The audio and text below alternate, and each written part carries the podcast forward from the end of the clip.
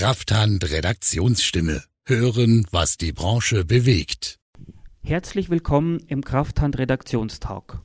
Mein Name ist Florian Zink. Und unser Thema ist heute die überarbeiteten Qualifizierungsstufen für Arbeiten an HV-Systemen. Da sind manche Formulierungen unklar bzw. schwammig. In Krafthand 22 2021 hat sich die Redaktion ausführlich der neuen DGUV-Information 209 093 gewidmet, in der beschrieben ist, welche Qualifizierungsstufen es für das Arbeiten an Fahrzeugen mit Hochvoltanlagen in Kfz-Werkstätten gibt. Es wurden die Stufen für Tätigkeiten an serienmäßigen und eigensicheren Hochvoltautos neu geordnet und in einigen Details überarbeitet. Darüber spreche ich zusammen mit Chefredakteur Thorsten Schmidt. Hallo. Der hat schon viel über, zum Thema geschrieben, sowie das Buch Hybrid- und Elektrofahrzeuge äh, ins Leben gerufen, in dem es um Technik, Wartung und Prüfarbeiten geht. Hallo Thorsten. Hallo Florian. Ja, warum sprechen wir nochmal drüber? Wenn der Bericht ja doch letztes Jahr im Herbst schon äh, war. Ganz einfach aus dem Grund, dass bei der Recherche ist unserem Kollegen Sebastian Schuster, der den Artikel geschrieben hat, äh, sind da einige Unstimmigkeiten aufgefallen oder Unstimmigkeiten ist das verkehrte Wort, sondern ja, einfach eine Formulierung ist aufgefallen, die äh, Fragen hinterlässt und interpretationswürdig ist. Äh, vielleicht sollten wir da noch mal kurz auf die Stufen, die, die neu geregelt worden sind, eingehen. Genau, das hängt unmittelbar dazu zusammen, ist ein guter Einwand. Also zunächst noch mal ganz kurz es wurden jetzt einfach, es gibt die Stufe S, das ist eine sensibilisierte Person, die einfach irgendwie darüber aufgeklärt werden muss, was Hybrid- und E-Fahrzeuge sind, vielleicht für eine Überführungsfahrt zum Beispiel. Dann gibt es die äh, fachkundig unterwiesene Person, das ist die Stufe 1S. Das ist meinetwegen ein Mechaniker, muss diese haben, wenn er an Hybrid- oder Hochvolt-E-Autos äh, arbeitet. Sprich, wenn er Räder wechseln will, Bremsen reparieren will, muss er diese haben. Ähm, oder sollte er diese, nee, muss er eigentlich haben, um den Vorgaben der Berufsgenossenschaft und deutschen gesetzlichen Unfallversicherung vor, nachzukommen. Dann gibt es die 2S, das ist, war bisher immer die HV-Fachkraft, also sprich, das ist einer, der dann direkt ans Hochvoltsystem ran darf und darf es freischalten, spannungsfreischalten, sodass man dann meinetwegen Hochvoltkomponenten ausbauen kann. Und dann gibt es die 3S, die vorher noch nicht immer so klar war, das war eben fachkundige Person für Arbeiten unter Spannung. Und HV-System wird relevant, wenn man Prüfungen, Messungen daran vornehmen muss, äh, unter Last oder meinetwegen auch an die Batterie direkt dran muss, um die aufzumachen, um meinetwegen ein Modul zu wechseln. Okay, das war jetzt ein schöner Gesamtüberblick von den einzelnen Stufen, die es gibt.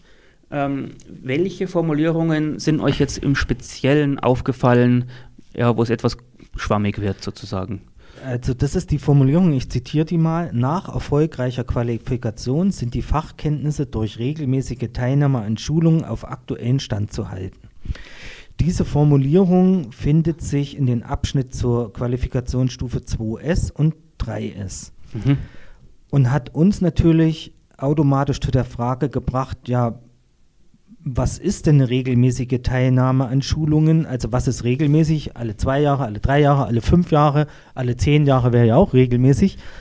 Und vor allem durch was für eine Schulung ist einfach auf aktuellen Stand zu halten. Also es ist ja doch sehr ja, breit auslegbar, würde ich mal sagen. Und Genau. Ja, aber das ist ja auch äh, die andere Frage, die sich dazu noch stellt, ähm, wenn es in ge gewissen regelmäßigen Abständen erfolgen muss, die äh, Auffrischung, dass es auch irgendwann verfallen kann. Ja, aber es ist nicht so. Also die Stufe 2S oder 3S, wenn man einmal diese Qualifizierungsstufe abgelegt hat, hat man die. Also es ist jetzt nicht wie bei einer AU, AU-Berechtigung, die ich alle zwei Jahre wiederholen muss oder so. Äh, die hat man schon. Allerdings ist eben genau diese, diese, äh, also diese Formulierung drin, dass, das, dass man sich eben auf den aktuellen Stand zu halten hat durch Schulungen und regelmäßig. Mhm. Und daraufhin haben wir die hm, deutsche gesetzliche Unfallversicherung Schrägstrich Berufsgenossenschaft kontaktiert und haben gefragt, wie ist das zu verstehen. Und im Grunde genommen haben die dann auf die Gefährdungsbeurteilung verwiesen und haben gesagt, das muss der Unternehmer in seiner Gefährdungsbeurteilung festlegen, was wir so ein Stück weit ja, kritisiert haben und auch kommentiert haben in einem Kommentar im Editorial in dieser Ausgabe. weil wir gesagt haben, ja, das ist ja sehr, sehr breit auslegbar und ich, wir finden, das ist nicht genug. Also ich finde, man müsste das vielleicht etwas detaillierter machen. Ja, ja, das ist verständlich. Ähm, ja, wie sollte jetzt eine Werkstatt oder ein Kfz-Profi darauf reagieren oder, oder was ist ihm zu raten, was er tun soll? Ja, was ist zu raten? Vielleicht noch mal ganz kurz zu dem Thema. Also es war die DGUV hat sich dann daraufhin gemeldet, deshalb hat sich dann ein ganz konstruktiver Dialog ergeben und sie haben erstmal erklärt, warum das so ist und ähm, ja, die sagen halt ganz einfach, sie verzichten auf konkrete Intervallangaben, zugunsten der gefähr betrieblichen Gefährdungsbeurteilung, dass der Unternehmer eine gewisse Freiheit hat. Ähm, ja, ist eigentlich auch irgendwo schau wieder ein Stück nachvollziehbar. Ähm, man kann also sagen, der Unternehmer muss es halt nach dem Kenntnisstand der Leuten, auch so ein Stück weit nach seiner äh, ja, Einschätzung ähm, einfach festlegen, wann bin ich der Meinung, sollten die Leute schon nochmal eine Aufklärung haben. Ähm, wie gesagt, es ist, es ist halt breit auslegbar und ähm, ja, ganz einfach, es gibt einen anderen, es hat sich noch ein anderer Experte äh, auch bei uns gemeldet aufgrund des Artikels, ähm, der die DGUV berät, dem VDA, der auch ähm, ja, so Sachverständiger E-Mobilität ist zu Brandschäden und so weiter. Ähm, der heißt Kai Vollmer und äh, der sagt, also man sollte vielleicht dann so einen Zeitraum von alle drei Jahre spätestens mhm. sowas machen. Äh, man kann es natürlich auch früher machen. Wir haben ja zum Beispiel in unserem Artikel auch äh, zum Beispiel den Rat gegeben, eine Unterweisung, also die Stufe 1S, ist natürlich schon sinnvoll, wenn ich das regelmäßig einfach bei meiner Arbeitsschutzbelehrung, die ich alle halbe Jahr oder alle Jahr mache, äh, immer wieder mit aufgreife und den sag auf die Gefährdungspotenzial hinweise. Aber, aber ist es jetzt dann, ähm, also was für eine Art von Schulung sollte dann da immer erfolgen? Also doch nicht noch mal eine komplette äh, Schulung von vorn? Ja, ja, das ist auch so eine, ja, ist auch interpretierungswürdig. Also das heißt, man muss nicht die komplette Qualifikation machen, zum Beispiel zwei Tage für diese äh, Stufe 2S oder so, die da vorgesehen sind oder von verschiedenen Anbietern äh, einfach erfolgen, sondern ähm, ja, also das hat uns eben, das hat sich auch in dem Dialog mit der deutschen gesetzlichen Unfallversicherung ergeben, dass sie sagen, ja, also man muss dann reagieren, wenn zum Beispiel fahrzeugspezifische Änderungen kommen, ähm, wenn sich Bedingungen im Betrieb von solchen Fahrzeugen ändern und so weiter und so, so fort. Und, äh, also hier, hier, muss ich ja noch mal kurz einhaken, gerade bei diesem Schlagwort fahrzeugspezifisch. Ähm, also die normale Schulung, die man im Hochvoltbereich bekommt, ist ja allgemein gehalten. Das heißt, wie stelle ich mir dann eine fahrzeugspezifische Schulung vor bei dem wachsenden, äh, bei der wachsenden Anzahl an Elektrofahrzeugen? Ja, also finde ich auch, ja, schwierig. Also wie gesagt, wie gesagt, wir sagen fahrzeugspezifische Änderungen oder auch natürlich, wenn sich Änderungen von Herstellervorgaben und so weiter ergeben oder durch die technische Entwicklung. Also technische Entwicklung wäre für mich so allgemein noch eher nachvollziehbar, fahrzeugspezifisch schwierig, weil ja gerade die Qualifizierung 2S, 3S, im Grunde geht es doch darum, wie gefährlich ist Strom, auf was habe ich zu achten, wie kann ich mich schützen. Und mein Strom war vor zehn Jahren nicht ungefährlicher, als er in zehn Jahren sein wird, oder aber auch nicht gefährlicher. Also gefährlicher. Von daher ähm, finde ich ja, also ist das, das noch so ein Punkt, wo ich finde, da könnte man schon konkreter sein. Dieser Experte, den ich, der sich da ebenfalls gemeldet hat, hat zum Beispiel gesagt, ja, es können durchaus durch interne Schulungen auch sein, wenn ich zum Beispiel Produktunterlagen habe von Fahrzeugen oder Herstellervorgaben und durch eine interne Schulung ansetzen, zum Beispiel durch Arbeitsschutzbeauftragten, die es ja in größeren Autohäusern zum Beispiel gibt. In einem kleinen Betrieb muss es halt der Chef machen er sollte dann schon selber auch eben eine gute Qualifizierungsstufe haben oder eine Stufe höher wie seine Angestellten eventuell. Genau. Ähm, oder man geht zu irgendeinem Dienstleister, D-Grad oder wer auch immer solche Geschichten anbietet, äh, gibt es ja überall die TAG oder was weiß ich. Ja.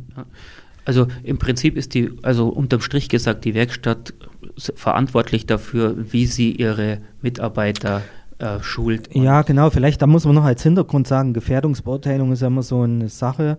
Äh, und da erklärt, sagt die, hat sich halt auch was gewandelt bei der gesetzlichen Unfallversicherung, während sie sagen, das hatte ich mit so einem Sprecher diskutiert, Früher hat man relativ strikte Vorgaben gemacht, die dann wieder auch nicht so schön waren für Betriebe, weil sie gesagt haben, ja, ich kann das auf einem anderen Weg die Arbeitssicherheit genauso sicherstellen, aber ihr schreibt es so vor.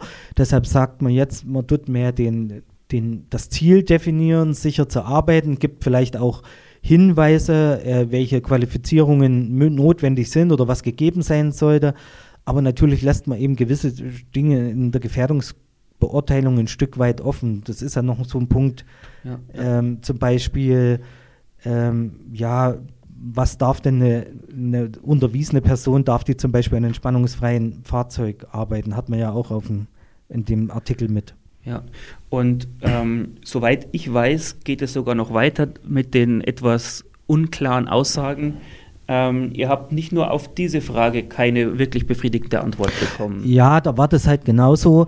Äh, hat man auch mit abgefragt. Also müssen wir es vielleicht an einem Fallbeispiel ein bisschen äh, besser äh, darlegen. Also äh, Fahrzeug, nehmen wir mal ein Hybridfahrzeug, ist vielleicht irgendeine Tätigkeit am Getriebe zu machen. Da sitzt ja oft oben drüber der Inverter und ich komme jetzt an irgendeinem Bauteil nicht hin oder muss das ausbauen. Dafür muss ich auch den Inverter ausbauen. Sprich, ich muss die, An die Hochvoltanlage freischalten. Das darf natürlich nur einer, der die 2S hat, die HV-Fachkraft.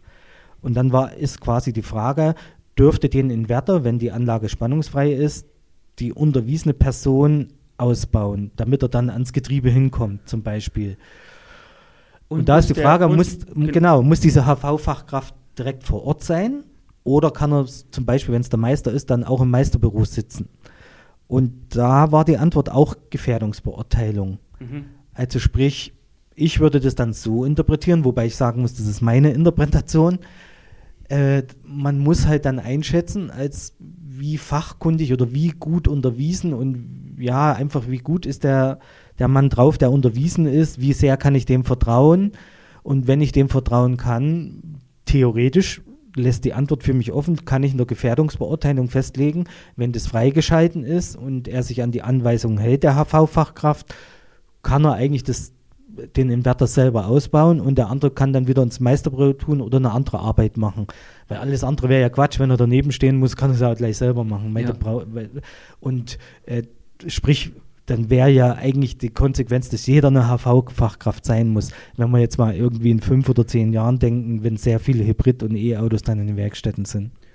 Das, das ist ja auch der, das Nächste eigentlich, dass man auch davon ausgehen kann, dass die äh, Qualifikation Arbeiten unter Spannung immer mehr Mechaniker bekommen werden, weil es teilweise äh, schon Bestandteil der Ausbildung ist. Ja, genau. Also es ist ja eh schon, ich glaube 2013, die, die angefangen haben, die Ausbildung zum Kfz-Mechatroniker zu machen, sind ja eh schon äh, quasi berechtigt freizuschalten.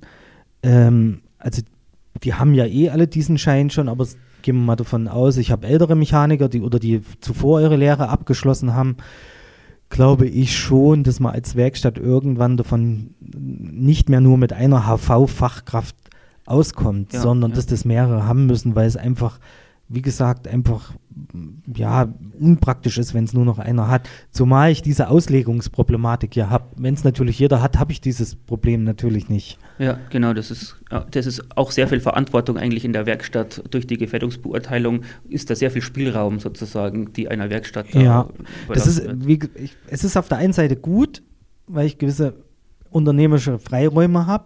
Auf der anderen Seite finde ich es auch wieder schlecht, weil man natürlich sich immer die Frage, also, ja, erfülle ich denn dann im Fall des Falles, nehmen wir mal an, es kommt zu einem Unfall, mein, bei Strom kommt halt immer was kleines Schwarzes raus, also was verkohlt ist. Äh, ist es jetzt nicht, will es nicht lächerlich ziehen, aber muss halt das schon ernst nehmen. Aber darf auch nicht zu viel Angst haben.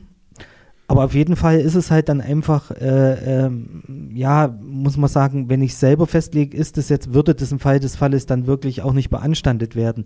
Und gerade sowas kann ich natürlich umgehen, wenn jeder fachkundig ist, aber es kostet halt auch wieder Geld. Aber wenn jeder fachkundig ist, brauche ich mir die Frage nicht stellen, darf der jetzt alleine dann, auch wenn es spannungsfrei ist, dran arbeiten oder nicht. Gut, wie die Praxis dann aussehen wird, wird sich auch nochmal wandeln. Wie gesagt, wenn so ein System spannungsfrei ist, muss man ja auch ehrlich sagen, was, was soll dann auch passieren? Ja, ja. Ja, wir bleiben auf jeden Fall dran an dem Thema. Wir haben auch schon ein paar Fragen, glaube ich, noch weitergeschickt. Äh, da geht's, da geht's noch mal. Ja, genau. Also wir sind da weiterhin im Dialog noch mit der mit der DGUV und äh, das freut mich auch, dass die sich gemeldet haben und äh, das war sehr konstruktiv und aus ihrer Sicht auch nachvollziehbar, dass sie da auf diese Gefährdungsbeurteilung hinweisen, weil es halt einfach gewisse Freiräume lässt, aber eben trotzdem immer so ein Stück weit Unsicherheit. Also ja, also wie wir schon merken, ist es halt breit auslegbar und ich glaube eh, dass man in zehn Jahren keine Werkstatt auch mehr dran vorbeikommt, dass er irgendwann mal einen Fachkundigen für Arbeiten unter Spannung hat, wenn dann mehr Fehler kommen oder ähm, Reparaturen an Batterien einfach das, ich meine, was heute noch eine Zylinderkopfwechsel ist oder irgend, was ja auch immer seltener wird, aber eben schon noch ist, wird halt dann irgendwann, das gebe ich ja auch nicht weg, die Arbeiten, wenn irgendwann mal ein Fahrzeug kommt und man muss an der Batterienbauteil wechseln, dann sollte ich das schon auch selber machen können, auch als kleine Werkstatt, finde ich. Also glaube ich, wenn wir mal zehn Jahre weiterdenken oder vielleicht gar nicht so lang, wird selbst diese Qualifikation in jedem Betrieb oder fast jedem gebraucht werden. Auf jeden Fall ein spannendes Feld und vielleicht werden wir da noch ein Update äh, machen müssen. Ähm, bis dahin auf jeden Fall erstmal vielen Dank und auch vielen Dank fürs Zuhören und bis zum nächsten Mal. Auch von mir, bis zum nächsten Mal. Ciao. Ciao. Krafthand Redaktionsstimme. Hören, was die Branche bewegt.